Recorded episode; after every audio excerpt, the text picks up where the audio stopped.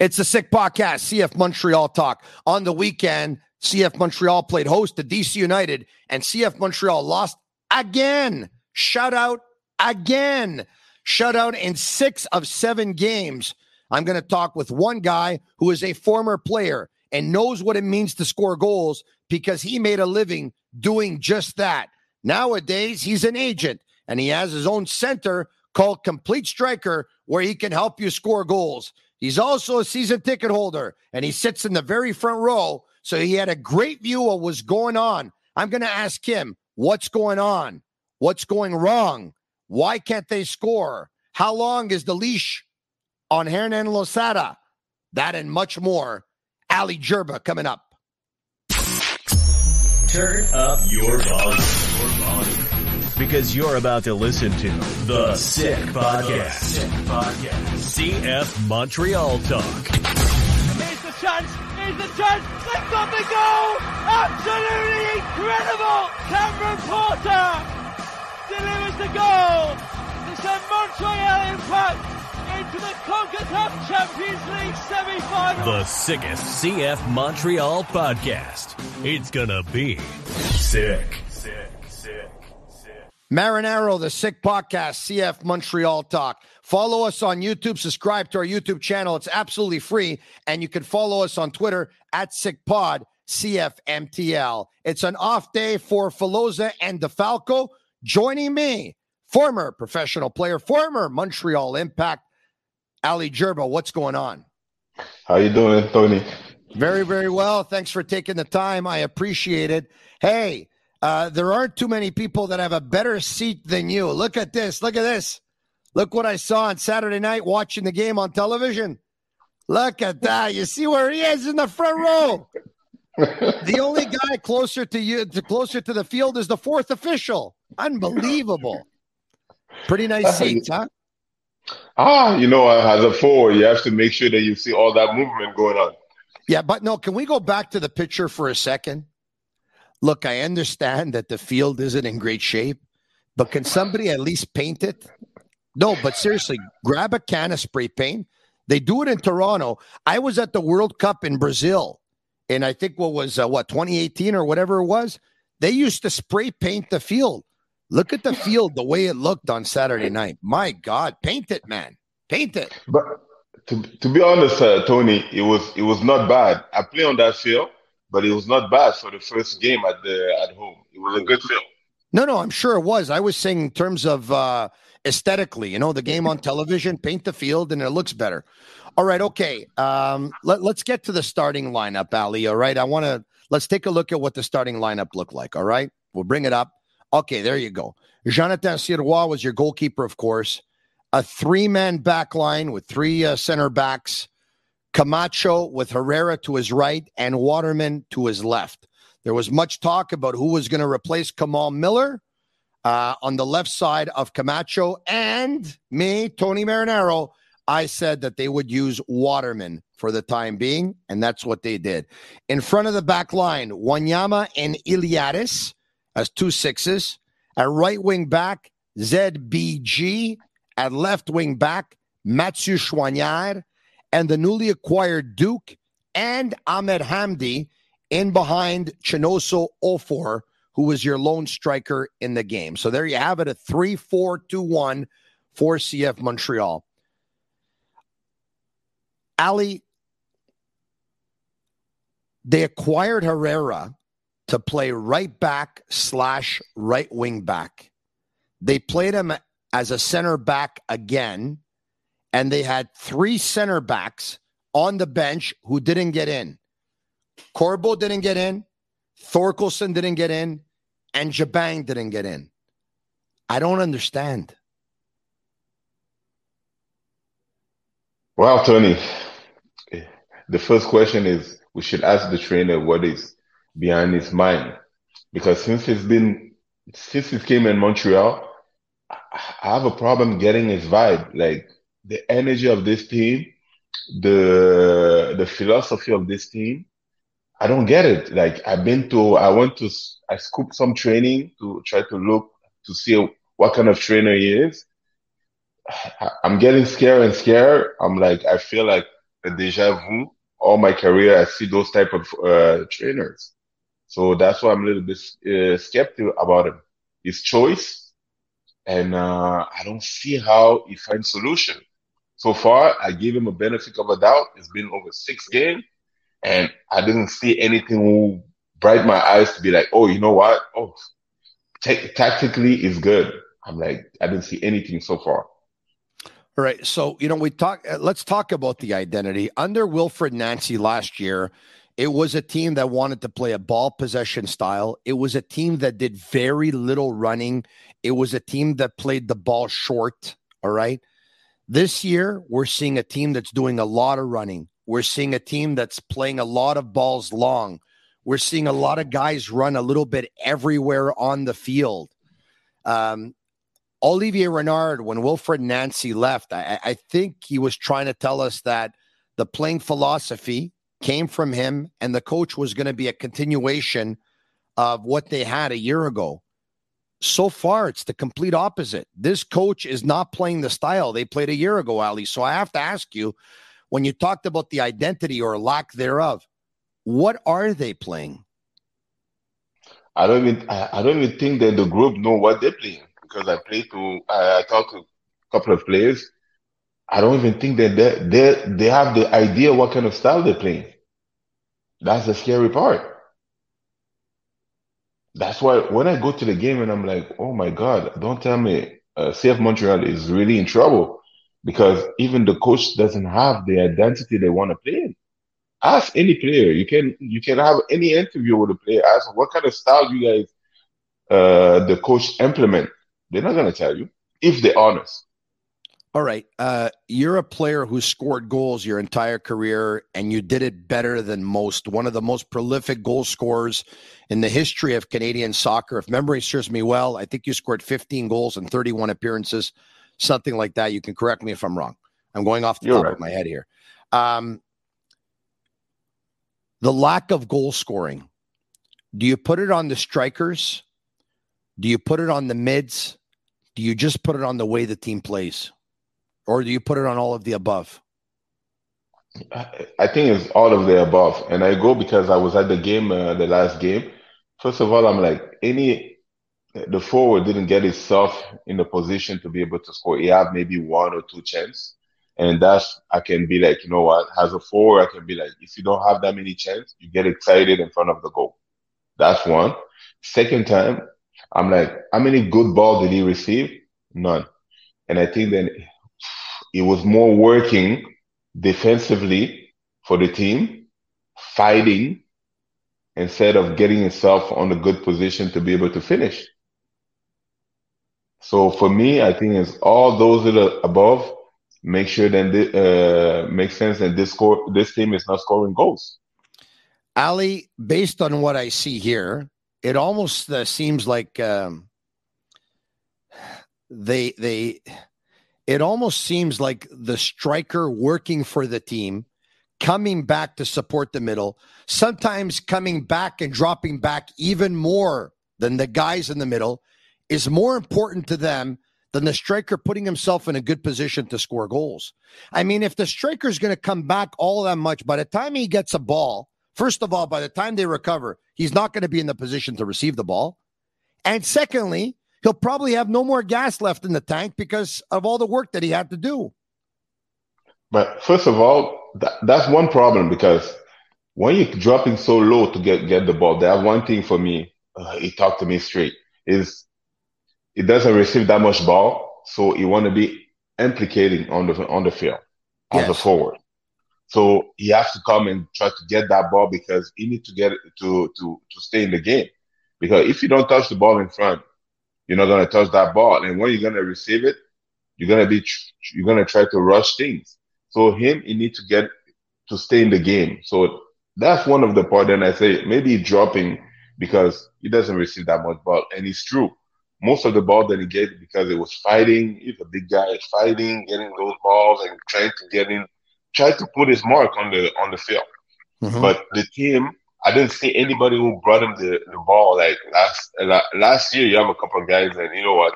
Very easy for them uh, to bring the ball forward. Ismael, was bringing the ball like easy in front uh, for the forward. Mihailovic. Exactly. So you have a different guy. Torres will bring another di- uh, dynamic from the uh, to the game. They have a different people that was bringing ball in front. So now I don't see that. I don't see All right. that. All right, break down. Break, so I'm going to ask you to break down a couple of strikers, okay? Break Yes. down Offor for me. We know he's big. We know he's strong. We know he doesn't have great feet. We know his coordination is comme ci, comme ça. We know what they're trying to do. They're trying to play balls over the top for him or get crosses onto his head so he can head it in. He has one goal on a header out of the three goals they've scored thus far this season.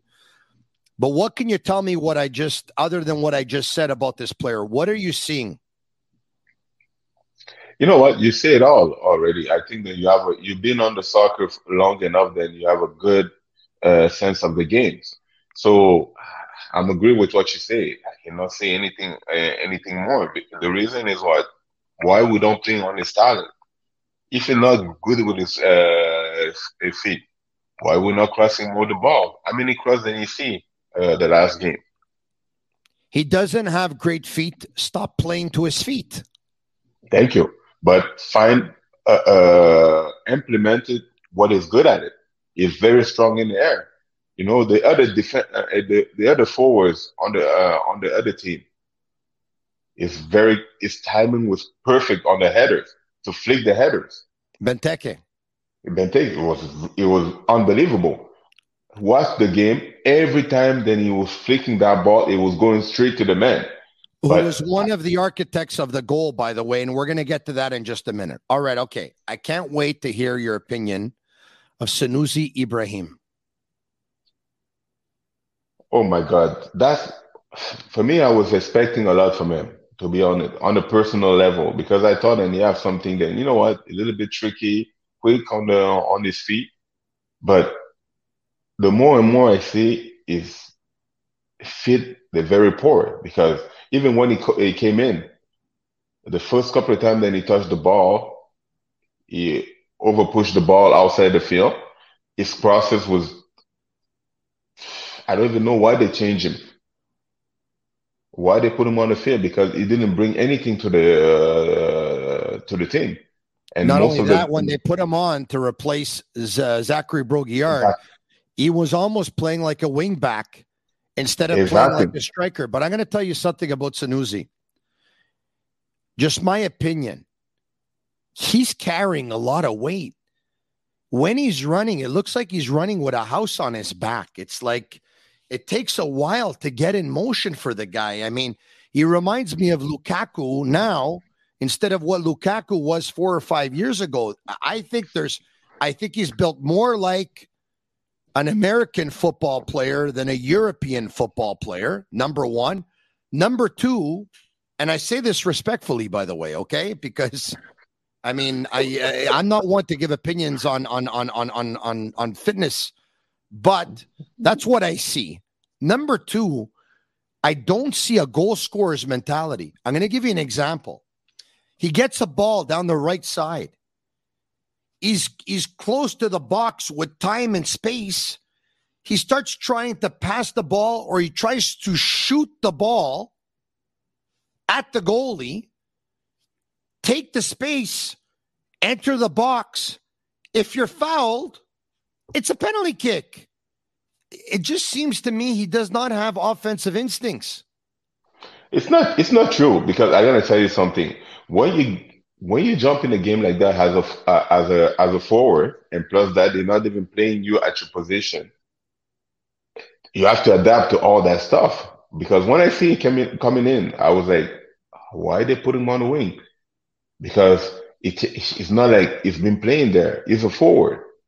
That's Put a good point. Now he's got to do he's got to do the things not that he's used to doing, but the things Exactly. that the coach is asking him to do from the position in which he's playing him in.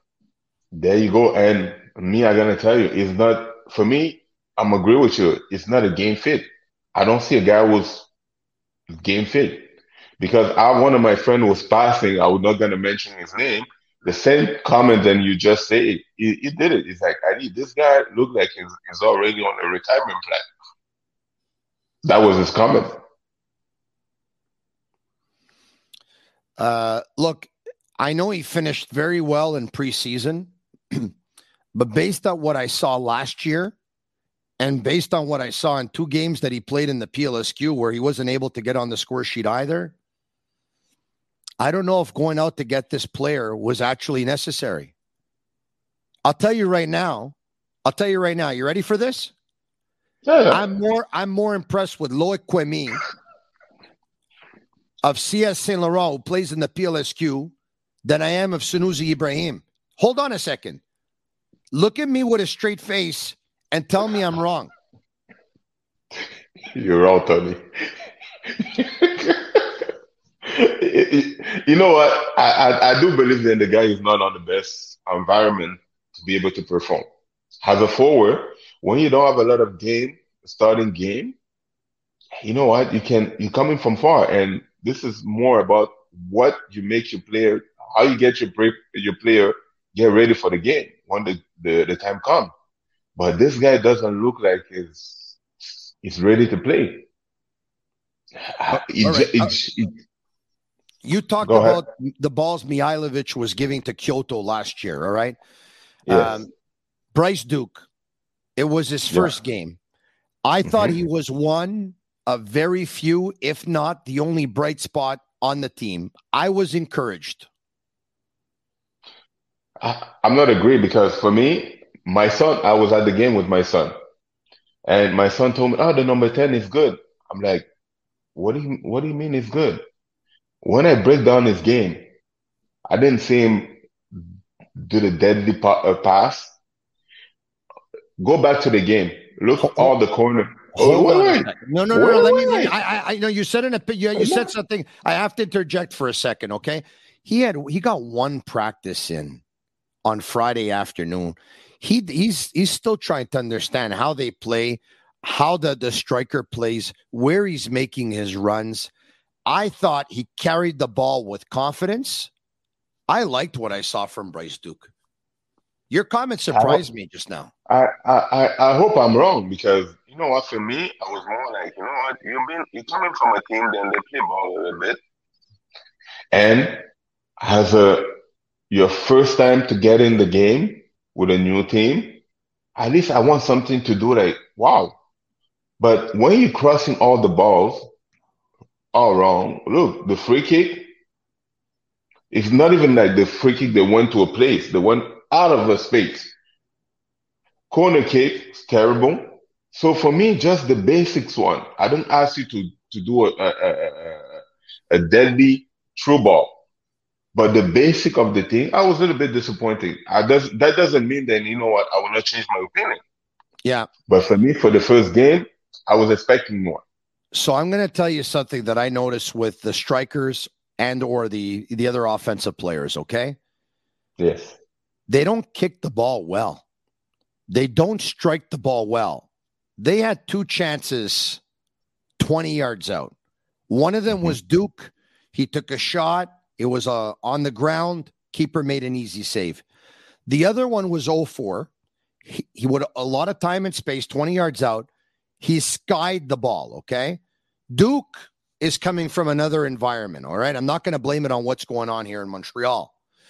But Offor, every time I see him trying to kick a ball, he's always kicking it back like this, and the ball is going high. You know this a lot better than I do because this is one of the things you do for a living with your center, complete striker in Mirabel, which is a fantastic center, by the way, for all offensive players to work on your finishing and your goal scoring. You have to put head down, get over the ball, and hammer it that way for the ball to stay low. Because if you're up like this, the ball's going high, correct? You know what? I'm gonna take you on that one, but because that chance, the I think it was at the first half, and for me, I thought it was a goal because you know what? He controlled the ball. It was it was a one player in front of him, and I told him he's gonna use the player as a shield to hit it on the first post and then Yes. kick it all one. And for me, I was a little bit disappointed. I'm like, and it's not the first time because I see most of those forwards when they're playing there, and the technique how how to be uh, uh, uh, how to place the ball is so difficult for them because they don't have the principle of hitting the ball. All of them, they think that you race the ball when you're in the box. It's just about putting the ball on the corner. You don't need to hit it that hard. So when I see him going straight with the laces, I was like, you know what, the ball is going out because you're already on the box. You just want to beat the goalkeeper. It's not to hammer the ball. So I'm agree with you. And it's not Choinière do the, the same thing. When it comes to him, and by the way, I like him a lot because until today, Choinière, the, the, the poor little kid, it's not even, I, I, I'm, I'm going maybe off topic because he's been, he's been a, he's been something, uh, to this team recently. He played everywhere. And I think then because the, the, the coach didn't have the smartest to find him a position, and that's why he keep putting him a different position. They they've made him a jack of all trades. So far this season, he's played six, eight, ten, left wing back, and right wing back. Exactly, and I don't think he's doing a good job for us, but I don't think that they should be moving him that's all over the place because you don't find anywhere to play to play in. If I was coaching a team and their record is what it is, and they have a hard time scoring goals.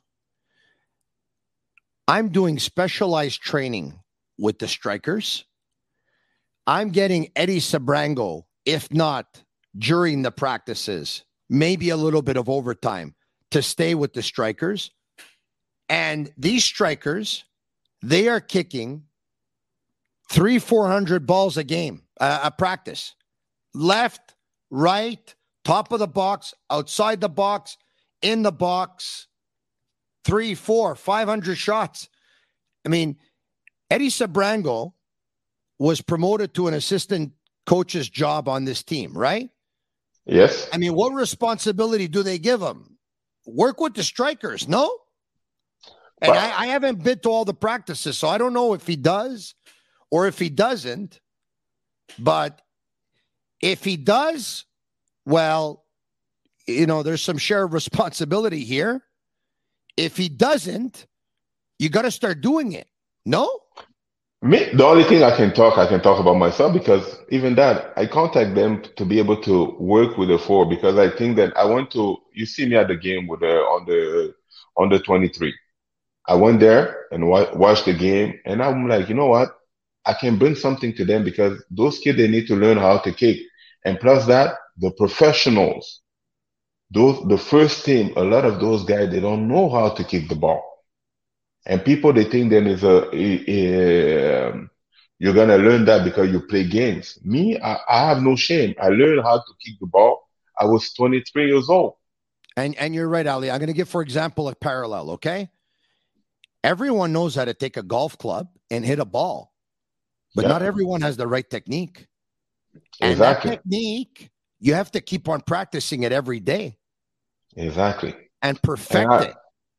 And I love my I, I, love my local team. What what I did, and I went to you know what I tried to reach to uh, Olivier uh, Renard to be able to give them the best help that I can I, I can help because for me I do care about this team. I want them to to be a good a good team.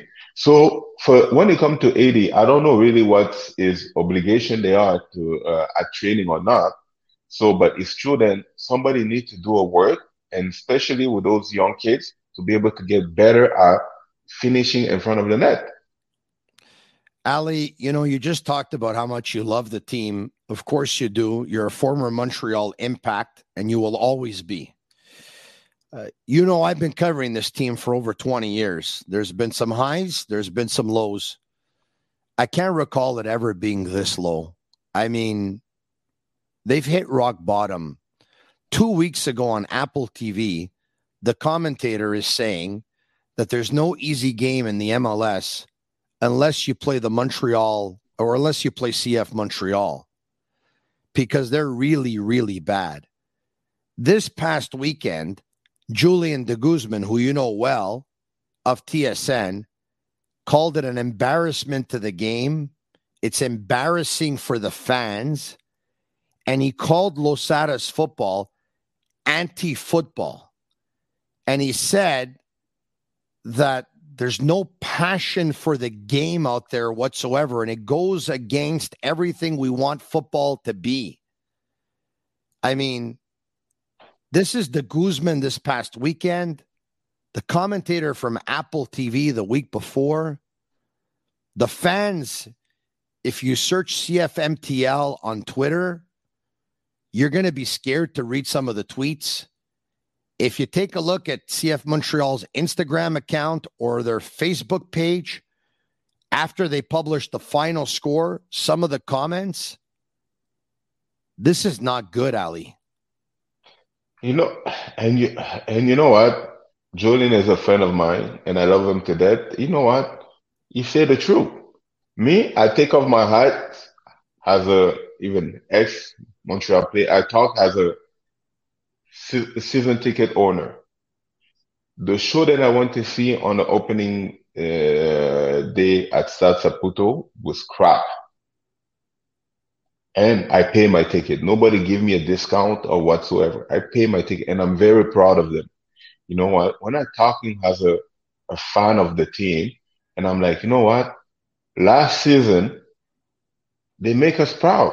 And those young kids, dynamic, Big time. You know what? Big time. I, I, I, I was sitting there, I have goosebumps and everything. And when people talking about my team, you know what? You get you you're proud. And Julian is my friend. You know what? I got upset when I heard that. But the thing is, I have to look at the the, the truth. Ali, when they lost that playoff game versus New York City FC and were eliminated at Stade Saputo, at the end of the game, I stood up and I clapped. That team deserved the ovation last year, even in defeat. Second in the East, third in the league, got beat by a better team in the playoffs or a team that played better on that day. But man, they made us proud. They gave everything they had and more. But now, I don't see an identity. I don't see a philosophy. I don't see a passion. And the goal that they gave up, zero zero at halftime, they start the second half. They make one change. Lassiter comes in for Iliadis. Choinière moves over. He plays as a CDM next to Wanyama. Lassiter plays left wing back. We were told that he could play the left wing, but he was most comfortable as a second forward, and he played left wing back for 45 minutes, or actually for about 20 minutes. And the final 25, he played right wing back à ne rien comprendre. I don't understand nothing anymore. But there's a set play from DC. They start at the kickoff, they pass the ball back, they all run into the box like a herd of sheep. The goalkeeper comes up, he boots it downfield into the box. Benteke, experience, very smart. He gives a push, a tug to Camacho. He touches the ball to Fountas, who, by the way, I thought was I thought Fountas was the best player on the field on the weekend. Fountas passes it back, a shot off the post. O'Brien runs into it, picks up the rebound, scores 11 seconds into the half.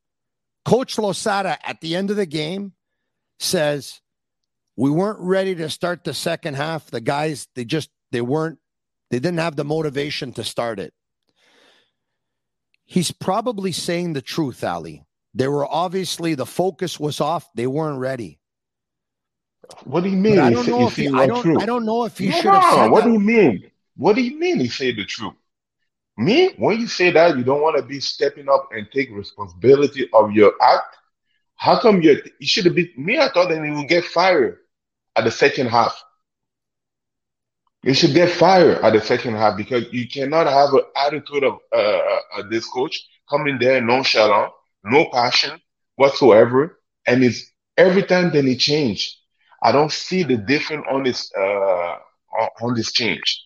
When he come there, he always last time he got me. You know what? He got me pissed off because he's like, you know what? He blame on the on the team. Not one time he's like, you know what? I step up. It was my mistake.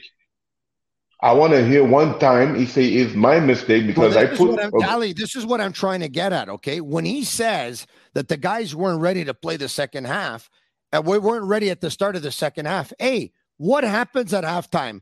A coach goes in, he makes the tactical adjustments, and he Thank motivates you. his team to go out firing on all cylinders in the second half. When he says they weren't ready to start the second half and they lacked motivation, this reflects very badly on him. Yeah, I will tell you something from the dressing room. I've been to some team and I've been to certain team in Montreal with a different coach. Then the coach will come and point at you to be like, listen, if you don't get there and give me what you're supposed to be giving me, you're getting out of that field. And people that would have come there with a better attitude than what they came in. They came in there. I saw them walking in. You know what? Head down, like they don't care. I didn't see the guys then that you see on the eyes and they have a good speech. They come in there to fight. After not even 11, 11 seconds, you get scored on. I'm like, no. He, he, and at home, I, I, I, was like, you know what? He should have get fired right there. Ali, are you saying that they're a team that doesn't believe in the coach? Yes and it comes from a training ground. Me, I will tell you, for whatever vibe that I'm getting it, the, a lot of players that lost confidence on him because he's making some change and people don't understand. He's not doing certain changing during the game. Then people they're like, what's going on? Like, we're expecting him to be a leader, and nothing happened. Well, you know, the one thing I didn't understand was, and I said this was, so Choinière starts at left wing back. Zachary Brault-Guillard starts at right wing back. To start the second half, now Sunusi's playing right wing back. Then they make another change. They have Lassiter playing left wing back. Then they switch over Lassiter. They put him at right wing back. Then they take Choinière, who they had put at a six. Once they put Zouhir as a six, then they put Choinière back at left wing back. I mean, they changed left wing backs and right wing backs so many times in this game. One of the guys, once again, they got to be a right back slash right wing back was Herrera, who keeps playing as a center back and a three man center back with three center backs on the bench who never got in. And you know what? You talked about that passion. This coach has to get upset every now and then, even if he wants to fake it. Try to light a fire under your team. Get upset. Kick a garbage can if you have to. You know what? Get it. Get in the referee's face. Get in the fourth official's face. Get up from your bench. Pace in inside of uh, you know inside of your box. You know, get carded from the ref if you have to, but you gotta get involved. He looks. Get, he looks lead by example look uh, uh, lead by example. I don't I don't ask you to be the best talker. I, I want to feel like you know what this guy want to win. Me, I see this guy the whole. Uh, I was there at the game. I watch him. You know what? The whole game. I just see the guy walking through his line. I'm like, if you have a video, you can watch. I was like, you know what? I don't get any passion, and he just showed me the chaos the play the player uh, going on in this dressing room because this guy has no leadership to be able to do something that people believe that you know what every time he made a change it brought it some different level to the game. I have I good news for the yet. coach. I have good news for the coach and for the fan base. And i say this with all due respect to Vaughan Azzurri they're lucky that Vaughan Azzurri is coming into town. And I know that anything can happen in a soccer game, but I really believe that CF Montreal will win and they will win convincingly. There's no doubt in my mind. Because if they lose to Vaughan Azzurri, well, then you take the key, you put in. I mean, come on, let, let's be on. they're not going to lose to Vaughan Azzurri, right? So the good news is, is that if that that if that Canadian championship game doesn't take place this week, all right, then you have the entire week leading up to that game versus the New York Red Bulls next week on Saturday. But this game comes at the right time for CF Montreal because they're going to win this game and they'll take that win. They'll silence some of the critics and hopefully they'll use it as a little bit of confidence going into that game against the Red Bulls, right? I don't I don't believe that. It depends how you're gonna win that game. It depends how you're gonna win that game because even me as a as a season ticket holder, I want you to win that game convincingly with a with a good football. So far, I didn't see that. You I don't want know them how to look. You, you want them to look like what the Harlem Globetrotters do to the uh, Washington Generals uh, on Tuesday night in that Canadian Championship game. Yes, I want somebody to be like, you know what? That's the time to show people then, you know what? We can punish them. Because I don't want to go there and, you know what? You get a win 1-0. Oh, and I didn't see any great football. I will be pissed off because it's just telling me then, you know what? Something is not going well. I want them to, and I hope they beat uh, Vaughan like big time football. And so far, I didn't see that big time football. I'm still waiting. I'm still waiting that something gonna happen. The team gonna find a way to stop moving the ball around and having more uh, more action in front of the net. But All so right, so, far, so let me so let me ask you this. Um, you stated that you believe there's a coaching problem. You stated your reasons why you believe that Hernan Losada is not the man of the situation. Mhm. But I have to ask you this. Is this team good enough? Because that's not on Losada. me, I'm gonna tell you something because I listen what Olivier Renard say. Me, Olivier Renard m- convinced me that you know what, we want to build on the young players. With the young players, I have a passion. Uh, I have a patience to be like, you know what, I want to see them uh, develop to be a group of nice players that we can sell. Because you made me believe that you know what, we can sell players, and that's what I want to see. I want my uh, I want my kid to have a dream to be one day they can finish at the CF Montreal and be sold to a bigger team. I I bought, I bought to the dream, no problem. But That- when that- no, that that's cool, but uh, you know that doesn't sell too many tickets, and that doesn't inspire a fan base all that much. You know, to tell the fan, yeah, hey, you know, we we want to uh, play young players, we want to develop young players, we want to sell young players. You know, when you can sell that to a fan, when you can continue to win every year, and you could do it, and you win every year, and you could do it, and you win, and you could do it, and you win. But if you But- finish, uh, you know, as one of the best teams one year, and then you sell your top three elements, and then you don't really replace them adequately or not at all, and then you lose and you finish, you know, probably near the bottom of the league, if not the bottom. It's not going to go over very But- well, Ali. It hasn't so far. But that's what I that's what I have to blame now the coach because you brought uh, they sell us a coach. Me, I want to see a coach that who's gonna bring and I'm gonna uh, who's gonna come. I'm gonna see the mentality, the way of playing, the style of playing. If you if I would have seen that, I would have like you know what? No, no, they have a good foundation they can build on it.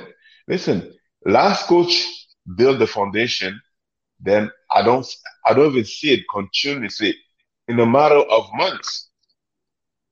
That's what I'm I'm a little bit like I'm worried. Wilfried Nancy did a phenomenal job. Exactly. So now from not even six months, I feel like and you still have the basic of that roots on that team.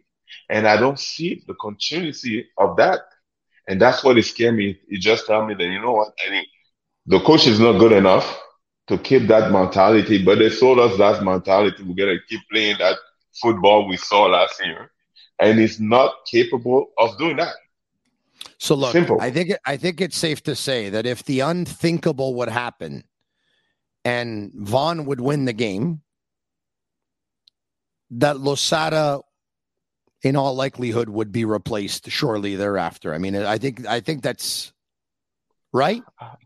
I would have replaced him last game.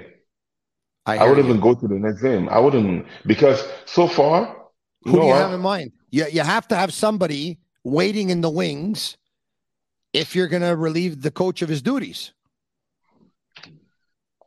Honestly, I'd rather take anybody for so far and be like, I have that patience to be like, you know what? Take time to build it. Because where we are, maybe this year we're gonna throw them the garbage. So why we'll wouldn't you give him the time to build it? I'm curious. Why wouldn't you give him the time to build it? Because of what the Yeah, demeanor, yeah. like you said, that the Me, me, I ask you, did you did you went to one training during the preseason? Yes. yes. What what did you see? Well, during the preseason, I watch a training during season. Okay, but during the preseason, Okay. did you? I what I know is what I know is, and I didn't to answer your question, but what I know is I think in the first couple of weeks it was running, running, running, and not much of the ball. But can I tell you. you something? Yes. In 2023, you know who runs? The ball's supposed to run, not the players. Because And if you're going to run the players hard in the first two weeks, and then they're going to end up going and changing and going to Florida and the weather and the grass and this and that, you know what's going to happen?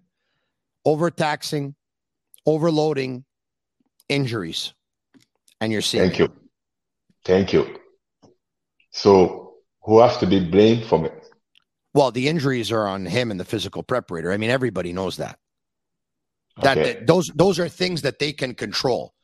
Uh, the, you, you know, the three quarters of the team, eh, they're not all injured because it's bad luck. So me, that's that's what I'm saying. You know what? Somebody has to be stepping up and be like, you know what? My bad. And that somebody keep blaming the players and they say they didn't show up. You didn't get them ready to show up. That's the real answer. I didn't get them ready to show up because some player, some coach, they will tell you, if you're not going to show up even at training, you will not play that game. But I'll tell you this: um, the veterans have their share of responsibility. I don't think Camacho's played good soccer. I don't think Waterman's played good soccer, or they haven't played the soccer they're capable of playing. I don't think Wanyama's played the, the soccer he's capable of playing. I don't think Kamal Miller, before he was traded, was playing the soccer he was capable of playing. The What do you challenge is Why, the cha- why did well, you I'll think? tell you- I'll tell you why. I think there's two things. Number one, or three things.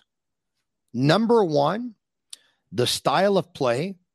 These four players, they look better when they possess the ball, short passes, little running, move the ball slowly but surely.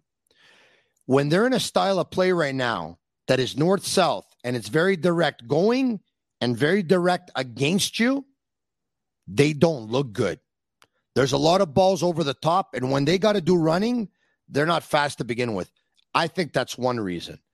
Another reason is whether it was right or wrong, and I understand Olivier Renard 1000% for not having Kei Kamara win his case over him, especially after we hear that he mistreated Vassili in a meeting with Olivier Renard. I understand Olivier Renard saying, I can't make Kei Kamara win because if he wins and he's got a bad attitude and he doesn't treat us well, and all the young players and everyone sees this, we're done. So I agree that. with Olivier in that respect. However, Kei Kamara was a very popular player in that locker room, and a lot of the veterans they didn't ju- digest well what happened in his case. And the other thing is, I mean, you, you saw Camacho and a lot of players in Quioto were kind of like devastated that he was gone. And even Quioto's devastated that Kamal Miller's gone. And, you know, maybe Waterman's upset because he wanted to leave before Kamal. And another thing is, I just think the veterans, they don't believe. They look at the team on paper and they just don't think it's good enough. And I think that instead of motivating them to give more, it's discourage them. And that is very disappointing because when you're a real one, it's in moments of adversity that you step up instead of fall apart. Yeah, I agree with I agree with you for the last one because the veteran, I don't care whatever going on off the field. You play, you know what I like about the fans? They wrote in French, mouiller le maillot. You know what? That means me- get get the jersey wet, sweat, work. Exactly. Regarding what's going on, you know what? I want to see those guys stepping up. I want to see a tackle. I want to see somebody that, you know what? You go there, you be like, you know what? You feel like, you know, losing a game or even not even scoring means something to you as a veteran. You know what? I see all those guys, they just going around with a feeling. I'm like, you can't blame the coach, you can blame whatever you want, or your best friend left or whatsoever. He doesn't care your business. You have to handle your business the day of the game. That's it. I didn't care. They benching my friend. They didn't put him on the roster. I have to go there and score goals. That's my job. He's a former professional player. He's one of the best Canadians ever to score goals. He was amazing at it. Some of them came with the Montreal Impact. He's a uh, player agent now with AMA Sports Management. He has his own center where a lot of his players and other players train out of every day called Complete Striker in Mirabel. And uh, he's a season ticket holder of CF Montreal. You saw those seats. And I love the guy because as a player and now after his career, he says what's on his mind. He doesn't hold any punches and he isn't afraid to speak his mind. Ali Gerba, thank you very much. Thank you, Tony. Appreciate it. So thank you to inviting me. It's always a pleasure talking to you, and it's always steamy conversation. Thank you very much. Ali Gerba, there you have it. The Sick Podcast. Follow us on YouTube, Sick Podcast, CF Montreal Talk. Subscribe. It's absolutely free. And follow us on Twitter at Sick Pod, CFMTL. We'll be back in a couple of days following that game versus Vaughan Azzurri. And that's a wrap. Hope you don't miss us too much until next time. Follow the Sick Podcast, CF Montreal Talk on YouTube, Instagram, Facebook, Google Play, and Apple Podcasts.